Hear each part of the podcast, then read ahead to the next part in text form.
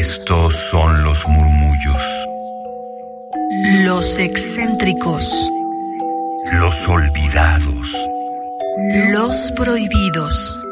Radio UNAM presenta Gabinete de Curiosidades. una galería de los archivos más extraños que han habitado nuestra frecuencia.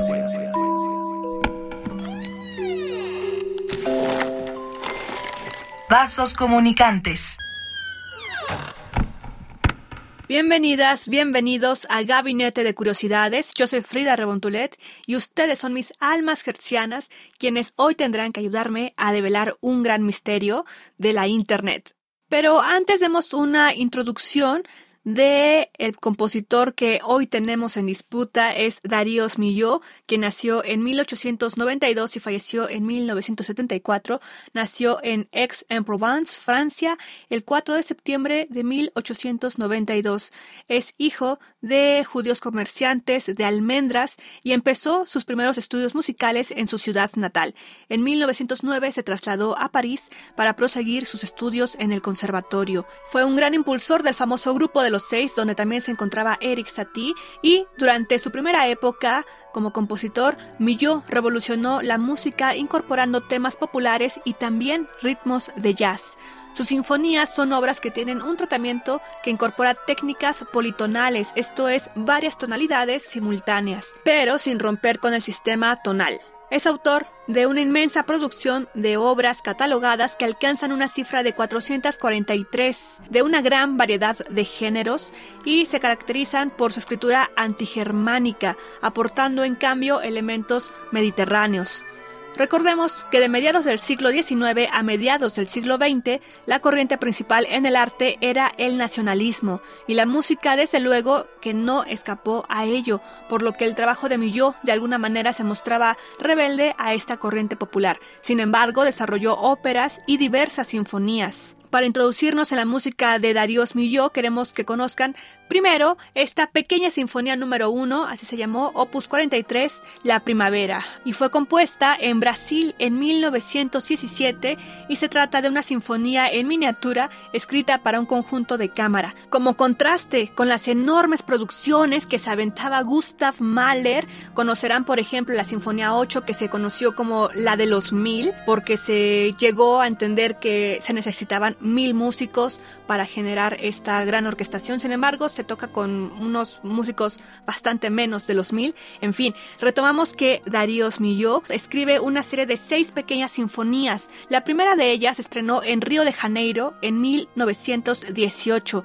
y el público se mostró muy sorprendido por lo corta que era, solo cuatro minutos y está instrumentada para piccolo, flauta, oboe, clarinete, arpa, dos violines, viola y violonchelo, un conjunto orquestal muy reducido como lo es la duración de esta misma pieza, y su estilo se puede definir como contrapuntístico empleando la politonalidad.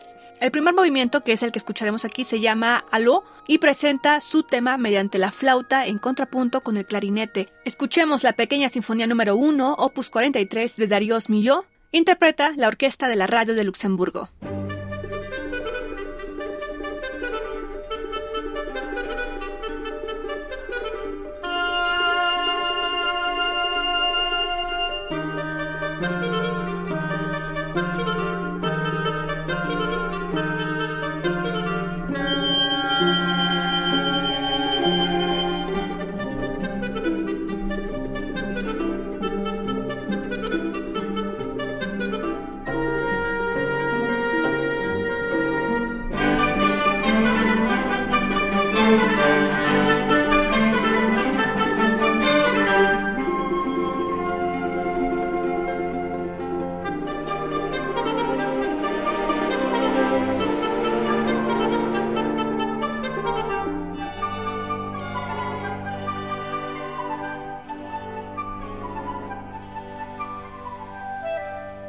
Estamos conociendo la obra, digo muy brevemente, de Daríos Millot, este compositor francés, para acercarnos al misterio que les quiero plantear en este espacio. De momento, les quiero invitar a que escuchemos un poco más de la música tradicional que hacía él, o bueno, que es característica. Esto es la Sinfonía número 3, opus 271, es un Te Deum, que fue compuesta en 1946 como un pedido recibido de su patria. Fue comisionado nada más ni nada menos que por la radiodifusora francesa, quien le pidió componer este Te Deum como una acción de gracias para expresar la alegría suscitada por el fin de la guerra. Millot recoge la comisión del director de Radio Francia, Henri Darod, o Henry, dándole la forma de una sinfonía en cuatro movimientos con la intervención de un coro, con el último movimiento recogiendo las palabras del Te Deum. Es la última sinfonía compuesta en los Estados Unidos por Millot con la esperanza y alegría de poder regresar pronto a su patria. Escucharemos no como tal el Te Deum, sino el primer movimiento llamado Firmo o que podemos traducir con orgullo y muestra la alegría mediante una música de fanfarria.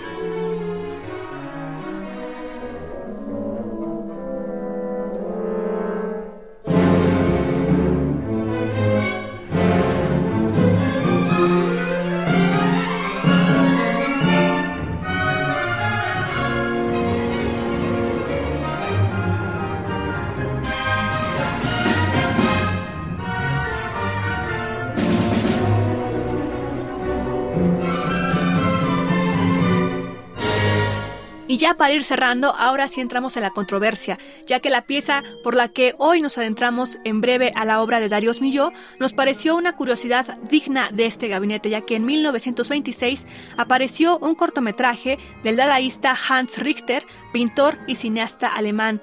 De él hablaremos en otro episodio, ya que sus trabajos en colaboración con Paul Hindemith fueron destruidos por los nazis. En esta ocasión, su cortometraje llamado Estudio Fílmico, de casi cuatro minutos de duración, nos presenta una serie de ojos aislados y bailarines en un estilo collage, al ritmo de una música espectral, ya la conocerán, propia de los tiempos dadaístas y del avant-garde. Al poner nuestra atención en la música, podemos reconocer la obra La creación del mundo de Darius Milhaud. Sin embargo, en los créditos del filme se mencionan a dos compositores, Ernst Doch, compositor austriaco de música clásica y de bandas sonoras, y también a Hans Heinz Stuckenschmidt, compositor alemán, musicólogo e historiador. Créanme que la búsqueda fue intensa para dar con los detalles de la música para este cortometraje mudo, ya que diversos ficheros atribuyen la música a Darius Milhaud, lo cual sí se puede reconocer al momento de escuchar la pieza,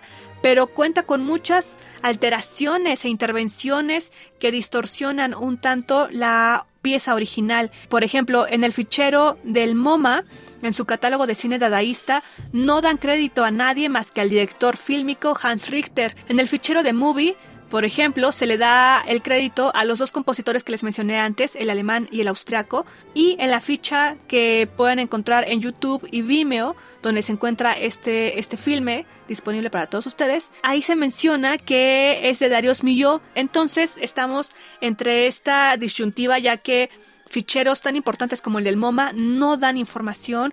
Otras plataformas de cine tampoco indagan mucho en la creación de la banda sonora para este cortometraje. Así que aquí les doy mi investigación. Si pueden ayudarnos a resolver este misterio, escríbanos a Twitter arroba gabinetec-bajo. Yo podría concluir que estos dos compositores citaron a manera de homenaje la obra de su coetáneo de Darius Milhaud para este cortometraje llamado Estudio Fílmico de 1926. Así que escuchemos la versión de tres minutos del cortometraje y pongan mucha atención no solo en los sonidos incidentales y alteraciones del sonido, sino en la melodía, esa que suena de fondo, y regresamos para compararla con la música original de Darius llamada La creación del mundo de 1923.